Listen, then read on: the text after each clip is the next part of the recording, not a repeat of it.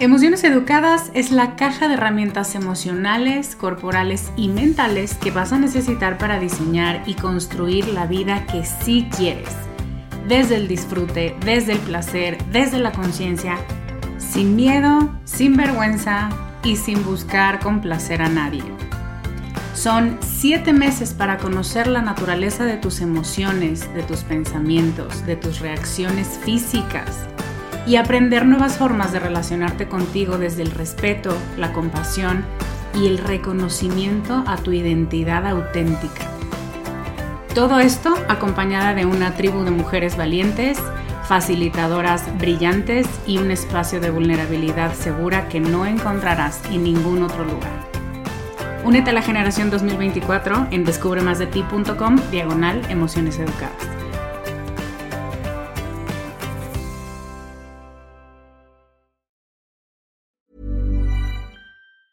Quality sleep is essential for boosting energy, recovery, and well-being. So, take your sleep to the next level with Sleep Number. With a Sleep Number smart bed, you can individualize your comfort level and enjoy a better sleep night after night. JD Power ranks Sleep Number number 1 in customer satisfaction with mattresses purchased in-store. And now the Queen Sleep Number C4 smart bed is only $1,599, a saving of $300 only for a limited time.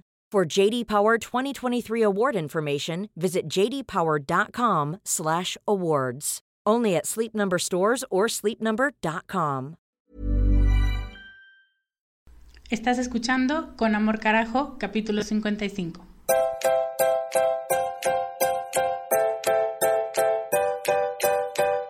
Bienvenida a Con amor carajo el podcast para mujeres apasionadas donde hablamos de cómo educar tus emociones, tus ideas, tus prácticas espirituales y tus relaciones para que te atrevas a convertirte en más de ti, porque eso es lo que te hará vivir una vida más plena. No cambiar, sino ser más tú.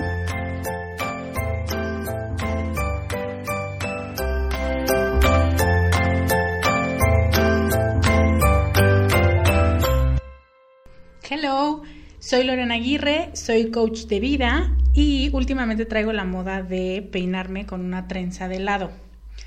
Por rapidez, por comodidad, porque me veo hermosa y el tarado de mi hermano me dice Pocahontas. Así de respetuoso el infeliz.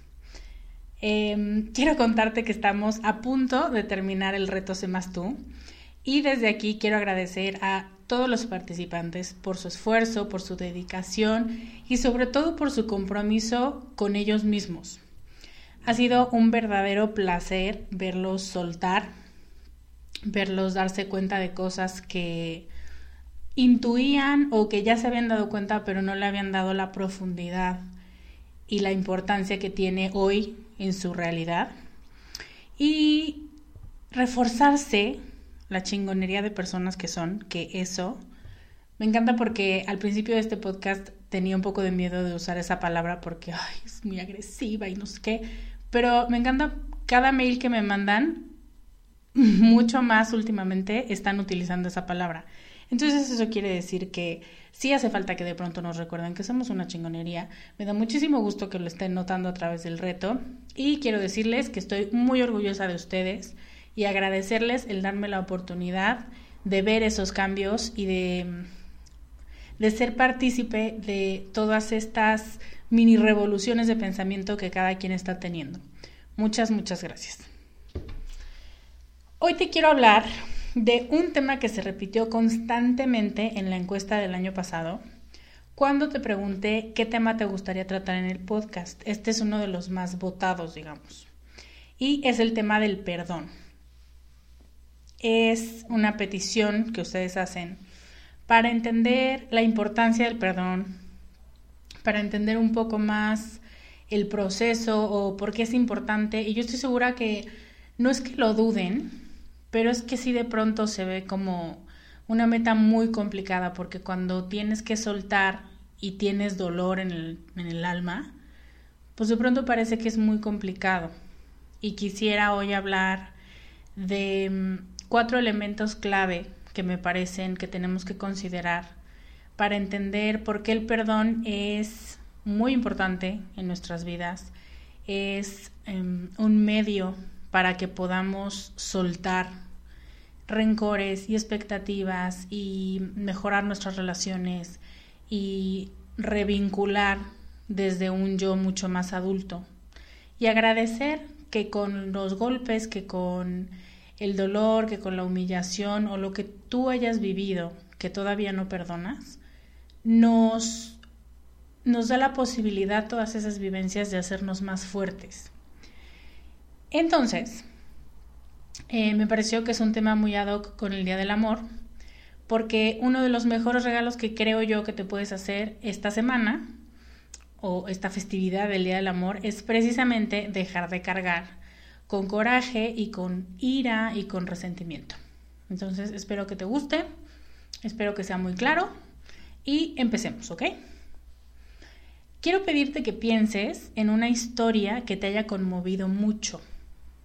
Una historia, no importa si es un libro, una película, una serie, pero de esos momentos que lloras, que lloras mucho. ¿Lo identificas? Bueno, pues te voy a contar una cosa que es muy personal, que espero que Alfredo no se enoje. Pero una de las primeras películas que vimos, él y yo, cuando empezamos a salir, fue La Misión. La Misión es un peliculón donde sale Robert De Niro em, haciendo un papel muy complejo, me parece a mí. Un personaje con muchos miedos, con mucho con mucha culpa. Y hay una escena donde de pronto termina la escena y nos volteamos a ver y los dos como Magdalenas, o sea, no podíamos parar de llorar. Parecíamos fuentes. Y te quiero contar la escena, porque si no la has visto, no te, no te apures, no te la voy a spoilear. Pero es una escena de, mm, de un hombre que viene cargando un hombre que fue soldado, o no me acuerdo si fue soldado, pero sirvió al ejército, digamos, o a, no sé, a la policía, a alguien importante que servía para proteger.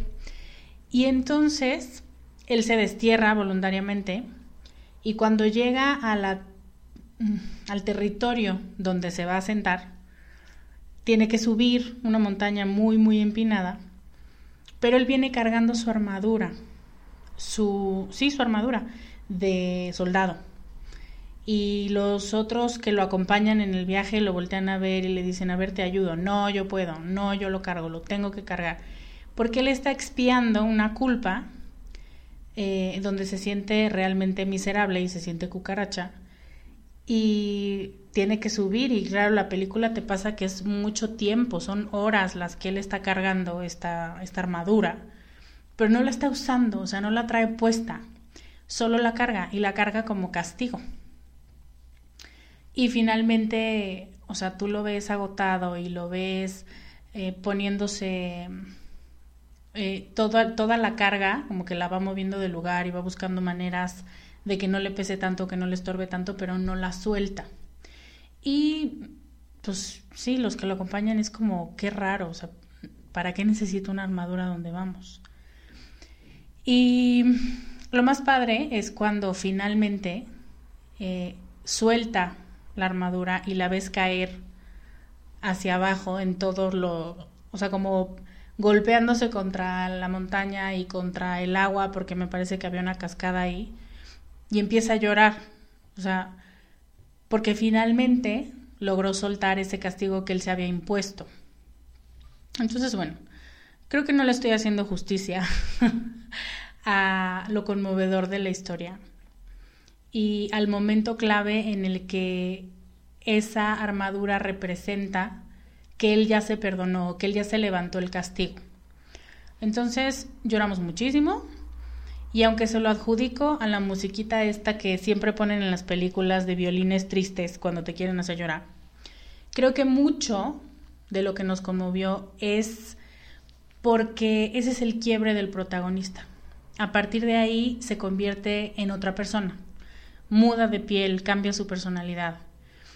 Y me parece súper interesante en general las películas o las historias, por eso te preguntaba, cuando los protagonistas deciden soltar esas caras, esas caretas que se ponen de duros y de malotes y de fuertes, y cuando deciden ser humanos, porque ahí nos identificamos con ellos. O sea, de pronto puede que antes hayan sido muy locas o que hayan sido muy duros o que... O sea, un personaje cliché. Pero cuando la gente suelta y decide eh, dejar de vivir con una careta o de representar un papel, entonces es que nosotros los espectadores nos podemos identificar con ese personaje mucho más. Y entonces ya o lo quieres o lo odias, pero ya no, ya no eres indiferente, porque ya hay una emoción que nos está conectando. Entonces, a mí me parece que esta figura de la armadura es súper padre, es súper simbólica, porque mm, esto que traía cargando era ya mucho más pesado de lo que era necesario. Y ya no lo protege. No te digo que no la trae puesta. Entonces nada más le estorba. Tú te puedes relacionar con esta descripción. ¿Te acuerdas de alguna vez en la que hayas sentido esa ligereza después de que soltaste, después de que perdonaste o después de que incluso pediste perdón? Porque muchas veces el perdón no no solo traes cargando el no perdonar a alguien, sino el no atreverte a ofrecer una disculpa. Va de los dos lados. Dicen muchos psicólogos sociales y muchos psicólogos positivos que perdonar es el acto más sofisticado de egoísmo. Y a pesar de la connotación negativa que tiene egoísmo, eh, a mí me encanta y estoy totalmente de acuerdo con, con esta afirmación porque la verdad es que cuando perdonas te liberas. Sueltas pesos muertos, sueltas historias caducas, sueltas personas que, ya lo hablamos en podcast pasados, que a lo mejor ya cambiaron y se convirtieron en mejores versiones de sí mismas y se volvieron más maduras y se arrepienten de haberte lastimado, pero tú sigues cargando con la piel anterior, ¿no? Como las serpientes, tú vas cargando quienes fueron en el pasado, pero no quienes son ahora. Y cuando sueltas, es un cambio muy evidente, o sea, la gente te dice, te ves diferente, bajas de peso, sonríes más, eh, hasta el día parece que está más soleado, de verdad no estoy exagerando, porque todo tu esquema y todo tu modo de vivir y de percibir el mundo se modifica, deja de estar aferrado a lo ausente o a lo negativo y eso es una cosa maravillosa. Entonces, ¿quién no quiere algo así en su vida? Por eso es que se dice que es un acto egoísta. Entonces, hoy te quiero invitar a ser egoísta y a que gracias a ese egoísmo de quererte sentir bien, también mejores tus vínculos y tus relaciones con los que amas. Este programa lo quiero dedicar muy particularmente a mi mamá y a mis tíos y mandarles un abrazo muy grande. Entonces, hoy te voy a decir cuatro ideas que espero que te compensan de que el perdón es el mejor regalo. Como siempre, toma la que más te haga sentido, porque de pronto es mucha información, pero si algo te mueve, empieza a trabajar en ese punto en específico. ¿Ok? Punto número uno entre tener la razón y entre ser feliz, escoge siempre ser feliz. ¿Qué quiero decir con esto? Mucho del coraje o del odio o del resentimiento que guardamos está basado simplemente en una percepción de los hechos, o sea, de lo que pasó en realidad, que es muy distinta entre tu percepción y la percepción de la persona que te ofendió o te lastimó o cualquier cosa. Entonces, siempre vamos a encontrar formas de justificar lo que sentimos y sobre todo de defender nuestra postura.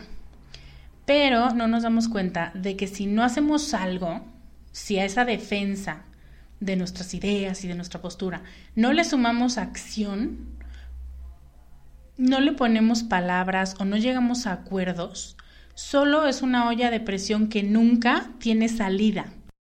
Y entonces nos hacemos daño porque no cambiamos nada y seguimos alimentando a esta oleada de pensamientos que solamente nos hacen sentirnos incómodas o tontas o humilladas o escoge la palabra más incómoda que quieras, pero no mejoramos nuestra calidad de pensamientos ni la relación con la gente que rompimos o que rompieron o que rompimos en conjunto. Así que si eres de las que repite muchas veces, él tuvo la culpa, yo no fui, yo tengo razón, creo que te hace falta preguntarte si prefieres tener la razón o sentirte bien contigo y con lo que decidiste hacer o con lo que dijiste o con lo que estás haciendo en este momento. Si te estás manteniendo en el coraje, es preguntarte eso. ¿Quieres tener la razón o quieres sentirte bien? Que parecería una tontería, pero no nos hacemos esa pregunta. O sea, pensamos por default que tenemos que tener la razón, porque en una discusión alguien tiene que tener la razón. ¿Quién carajos te dijo? O sea, ¿para qué? Quiere, o sea, conozco gente que ha ido a investigar, ha contratado investigadores, se pone a estoquear Facebook, a ver las horas de los mensajes y a decir, ves, yo tenía razón. ¿Y qué ganas con eso? ¿No? Entonces, este es un punto o una llamada de atención por si tú te identificas con esta, con esta descripción de este primer punto. Em, aferrarte a algo, aunque sea un pensamiento, puede ser el foco de mucho desgaste personal. Bueno, no sin el aunque sea. Sobre todo a un pensamiento, aunque no hagas nada con él, desgasta muchísimo porque te sigues alimentando la rata de la cabeza y sigue dando vueltas y vueltas y vueltas y haciéndote sentir que tienes que hacer algo. Aferrarte al coraje es una elección que se relaciona con la necesidad de tener la razón. La gente suele casarse con la idea de que están bien porque no tienen manera de lidiar con otras emociones. Esto es súper interesante. Cuando tú dices, o ni siquiera lo dices, pero demuestras que tienes la razón y quieres convencer a todo el mundo de que tienes la razón, es la manera perfecta y además socialmente aceptada para evitar el tema emocional. Entonces no quieres lidiar con emociones como el rechazo o el abandono o la tristeza o la decepción o sí, o sea, es mucho mejor o mucho más aceptado empezar a investigar si alguien te está mintiendo que decir no puedo creer qué decepción que yo confiaba en esta persona y, y no correspondió a esa confianza. En una, hay personas que no saben qué hacer ante esas emociones y entonces por eso prefieren usar la cabeza mejor durante todo el proceso hasta que se les baja el, el enojo la tristeza y entonces ya nunca tuvieron que platicar con esas emociones desagradables, digamos. Como no puedo hablar el lenguaje de las emociones, mejor lo racionalizo todo y doy explicaciones de por qué tengo razón y hago toda una disertación de quién dijo qué, se lo cuento a todo el mundo, espero que me den la razón y si alguien no me da la razón le digo, a ver, ¿por qué no? A ver, pero tú qué hubieras hecho? A ver, ah, ya ves cómo si tengo razón. Y todo lo que haga falta con tal de no ponerme en contacto con mis emociones. Voy a intentar explicar racionalmente todo y este es un mecanismo de evasión, digamos. Entonces, no importa por qué hayas decidido tener reacciones de enojo o de tristeza o desalineadas o mantenerte en el coraje, siempre puedes brincarlas, puedes ir más allá de ellas, puedes decidir soltarlas. Puedes elegir entre quedarte atascada en esa emoción o en ese freno y seguir racionalizando, o puedes elegir perdonar lo que pasó y dejarlo en el pasado, soltar y caminar hacia una vida más plena. Aquí hay un concepto que me encanta, me encanta, me encanta, que es el de la libertad. Tienes la libertad de hacer de tu vida lo que te dé la gana. Y no importa por qué infiernos hayas pasado, y no importa si son infiernos reales o solamente han estado en tu cabeza, cuando tú te regresas la autoridad y el poder para decidir cambiar la ruta, eso es todo lo que necesitas hacer. No necesitas más técnicas, no necesitas más datos, no necesitas leer más libros. Se trata de cambiar el switch. Nada más. O sea, como las teles antiguas, nada más cambia de canal. No es tan complicado. Parece que es muy difícil, pero si tú tienes voluntad de poder em, dejar de poner pretextos y dejar de dar explicaciones de tus acciones y empezar a conectar contigo, te vas a dar cuenta que en tu mente era más doloroso de lo que en realidad es. ¿Ok? Segundo punto que quiero tratar. El coraje es un veneno que se toma esperando que le haga daño a otros. Esta es una frase que desde que la escuché hace muchos años me pareció muy sabia. Y es que cuando nos aferramos a las emociones que nos quitan la paz, como el resentimiento o el odio o el coraje, nuestra intención no es lastimarnos, es castigar a otros por lo que nos hicieron. Incluso pensamos infantilmente que si nosotras nos sentimos así de mal, si les hacemos lo mismo, ellos se van a sentir igualito que nosotros cuando nos lastimaron. Y la verdad es que no es así, por eso digo infantilmente.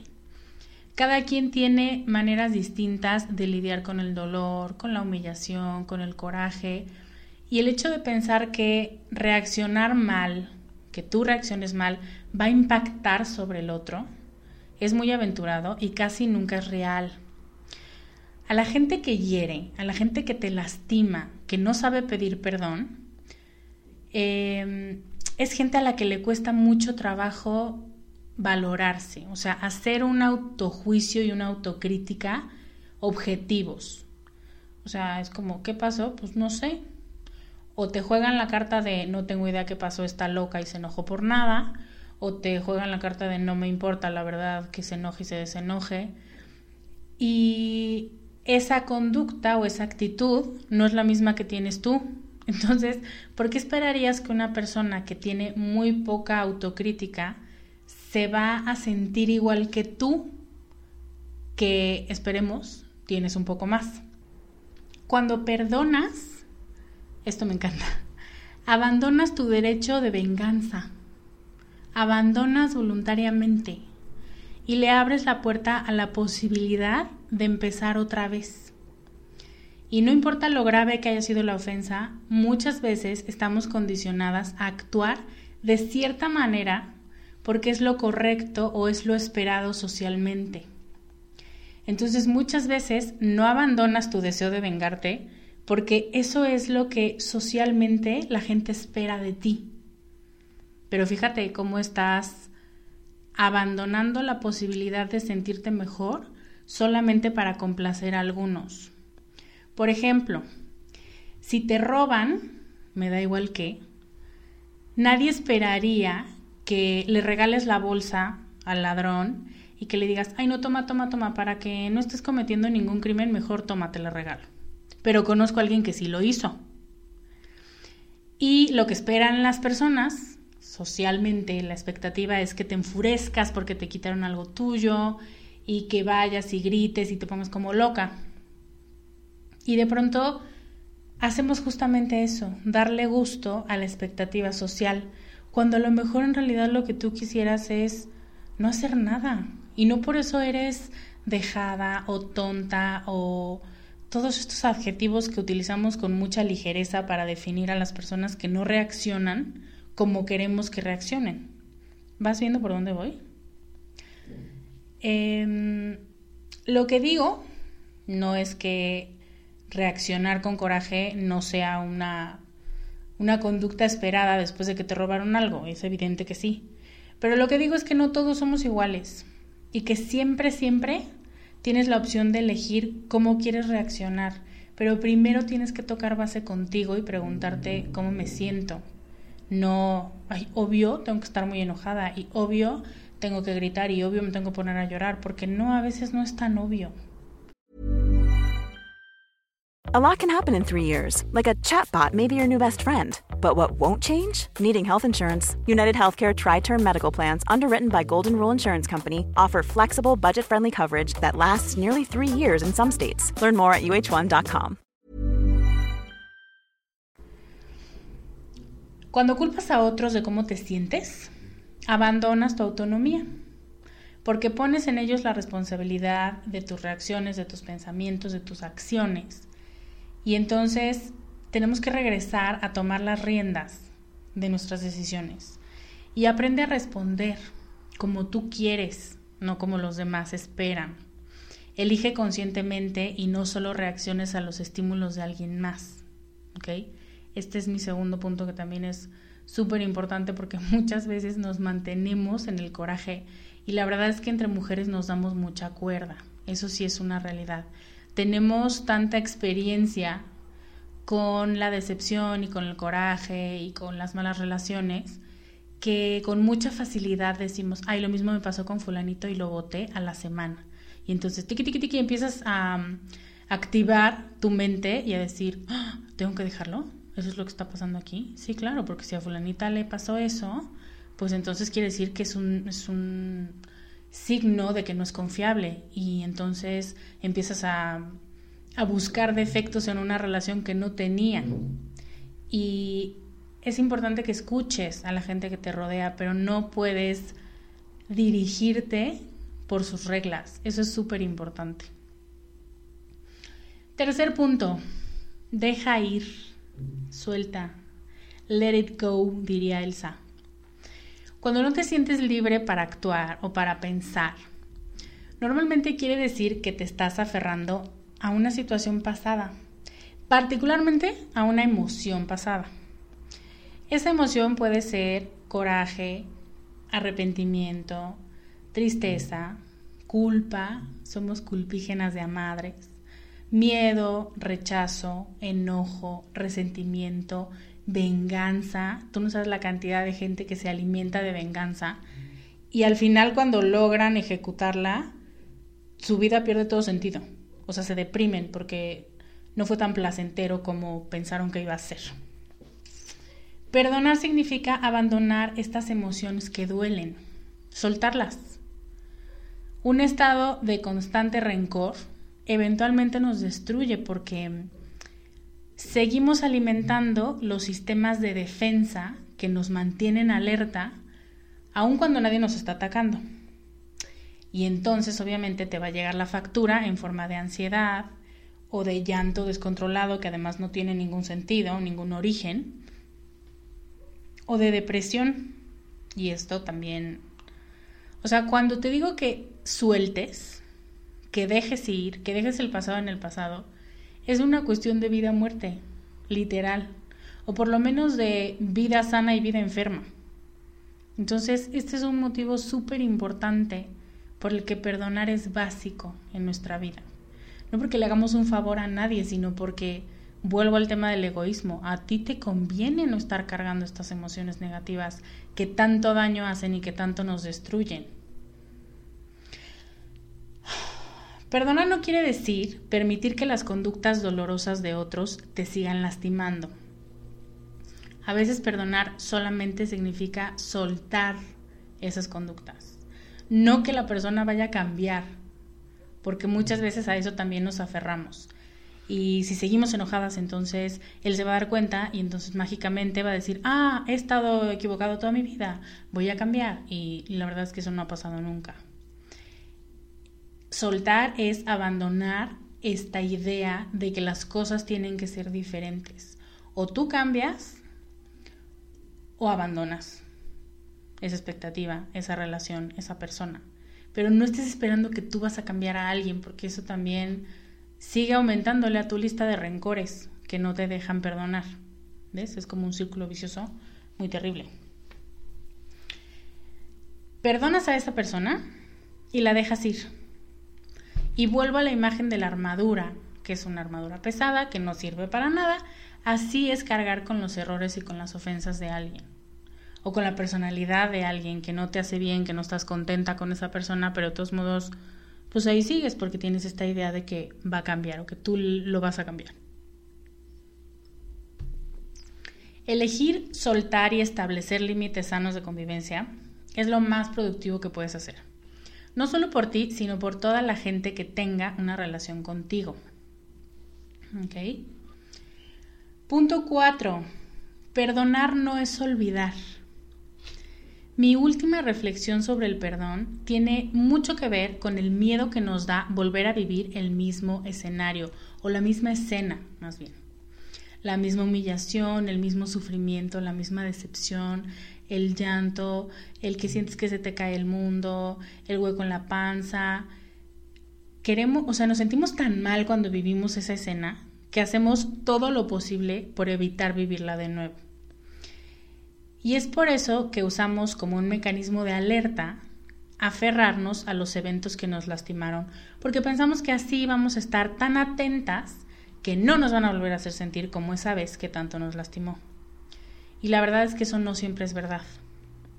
Cuando algo malo te pasa, tienes que hacer todo lo posible por aprender del error, pero aferrarte a ese momento en el que te lastimaron, pensando que así no te va a volver a pasar, es igual que repetir y repetir y repetir el mismo examen que reprobaste en secundaria de física, como yo, pensando que vas a pasarlo la primera vez. O sea, es absurdo. La primera vez ya lo reprobaste, ya no tiene sentido. Aunque lo vuelvas a presentar muchas, muchas, muchas veces, ya existe en tu historial académico que reprobaste. ¿Me entiendes? Es un ejemplo ah, muy burdo y muy lejano del tema. Pero a veces así somos de, de necias, digamos. No sirve desgastarte en estar alerta porque nada te garantiza que no te van a volver a humillar o a, sentir, a hacer sentir mal o a, lastimar, a que te duela. Y si eso pasa, te sientes doblemente tonta porque estabas con el arma preparada para atacar y de todos modos te noquearon tenemos la falsa idea de que si perdonamos vamos a olvidar el daño que nos hicieron y entonces nos van a seguir dañando. Y ese es un modo muy débil de justificar el aferrarnos al rencor. Muy débil pero muy poderoso porque está multiplicado socialmente. Que aguas, ¿eh? no te van a volver a hacer lo mismo. Ya quieres soltar, ya quieres estar tranquila y quieres, mm, sí, vivir feliz. Y de pronto alguien llega, aguas, estás bajando la guardia y tú, ¡Ah! sí, es verdad, tengo que volverla a subir. Y ya, valió todo porque vuelves a las expectativas sociales, vuelves a las emociones que no quieres confrontar y abandonas tu intención de vivir de acuerdo a tus reglas y de acuerdo a lo que decidiste soltar. No puedes soltar la amargura ni el dolor mientras sigas alimentando pensamientos rencorosos. ¿Cómo vas a construir una vida feliz si sigues eligiendo estar enojada y resentida? Son mutuamente excluyentes. ¿Cómo vas a construir tu mejor versión si no te permites sentir otras emociones más que las desagradables como el rencor y el coraje y la frustración y el arrepentimiento? No tiene sentido, o sea, la lógica dice que no, son excluyentes. Ok, ¿por qué nos cuesta tanto perdonar? Yo creo, no quiero dar la respuesta, pero sí tengo una muy concreta. Vivimos en una sociedad, y no es nuevo, sino que desde tiempos antes de Cristo, creía que la ley del talión, ojo por ojo, diente por diente, era la más justa. ¿Estás de acuerdo conmigo? Ok. Y con el tiempo, esto no ha hecho más que potenciarse. Las personas creen que tienen que regresar el golpe, y no solo regresarlo, sino regresarlo más fuerte, más humillante, que se sienta mal, que le duela. Y jamás he leído un solo estudio serio que afirme que esta técnica es benéfica ni física ni emocionalmente para la persona que en principio estuvo lastimada. Entonces, ¿por qué es tan popular? Porque la venganza nos da un estado momentáneo de placer eso sí es una realidad. Nos da un gané, podemos decir gané con una sonrisa, pero es muy efímero. O sea, ese placer dura, pues lo que dura esa sonrisa de, ah, le gané, este es un imbécil. Es muy efímera y además se mezcla tanto con nuestra ira y con nuestro deseo de hacerle pagar a alguien lo que hizo, que ni siquiera disfrutamos tanto ese placer pero mucha gente sacrifica muchísimas cosas, relaciones, trabajo, em, se cierra las puertas a conocer nuevas personas, a cambiar de círculo, a vivir experiencias emocionantes, divertidas y plenas con tal de conseguir una venganza. Así que yo te invitaría a que consideres todos los elementos que te dije hoy para perdonar. Este último no lo quise poner como un elemento, pero también podrías considerar que si tú eres alguien que se identifica a sí misma como alguien rencorosa, vengativa y que estás buscando siempre regresar el golpe, pues podrías pensar esto, a lo mejor estás perdiendo mucho por muy poco, por momentos, por minutos a lo más de placer por ver el dolor en alguien más, que por cierto eso también tiene unos rasgos psicopatológicos medianamente importantes, ¿no? Pero podrías hacerte el propósito de abandonar esa necesidad o esa percepción de que hacerle pagar a alguien te va a hacer sentir mejor, porque no es así, de verdad que no hay nada que lo pruebe. ¿Ok? Bueno. Créeme cuando te digo que perdonar es mucho más productivo que el ojo por ojo y que responder a expectativas sociales y que buscar tener la razón por encima de ser feliz. Y no es tan difícil si realmente quieres sentirte mejor y abandonar lo que no te hace bien. Si esa es tu intención, va a ser muy fácil que abandones. A pesar del dolor y a pesar del coraje y a pesar de lo que quieras, cuando te das cuenta que te está lastimando, pues lo abandonas. Pero tienes que tener el firme propósito de buscar lo que te hace feliz. Em, es un hecho que para liberar el pasado, o para liberar el dolor del pasado más bien, tenemos que estar preparadas o tenemos que estar dispuestas a perdonar, aún si no sabemos cómo. Yo pensaba que podía hacer para regalarte hoy, para ayudarte a empezar ese proceso de decidirte a cambiar. Y decidí prepararte una lista de 23 afirmaciones para que te ayuden precisamente a cambiar este chip de decir, quiero lo mejor para mí y no quiero seguir cargando con cosas negativas, por muy doloroso que haya sido lo que pasó en el pasado, ya no quiero seguirlo cargando. Quiero soltar, este, como el fulanito de la misión. Quiero soltar un equipaje que no me está sirviendo para nada, pero me está pesando mucho. Son 23 frases diferentes, como todas ustedes, todas las que me escuchan. Así que yo te recomendaría que elijas las tres o cuatro que más te hagan sentido, que más te llamen, las que te parezcan más poderosas para ti, subráyalas y empieza a repetirlas en diferentes momentos del día. cuando surja un pensamiento que te jala para abajo y que te lleva otra vez a sentirte débil o sin poder o vengativa, y empieza a repetirlas y empieza a tener una actitud de querer cambiar y de querer y de estar dispuesta a construir lo mejor y, las mejores herramientas para poder ser más feliz. Como siempre está este regalo en descubremasdeti.com diagonal 55.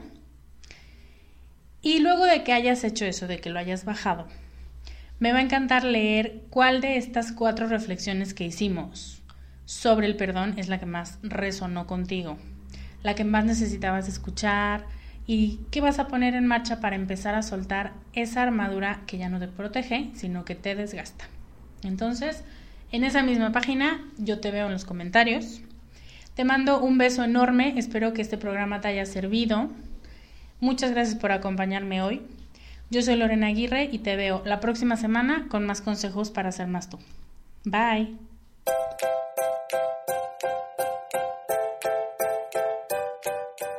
Este podcast, sus notas, regalos y links viven virtualmente en mi página www.descubremasdeti.com.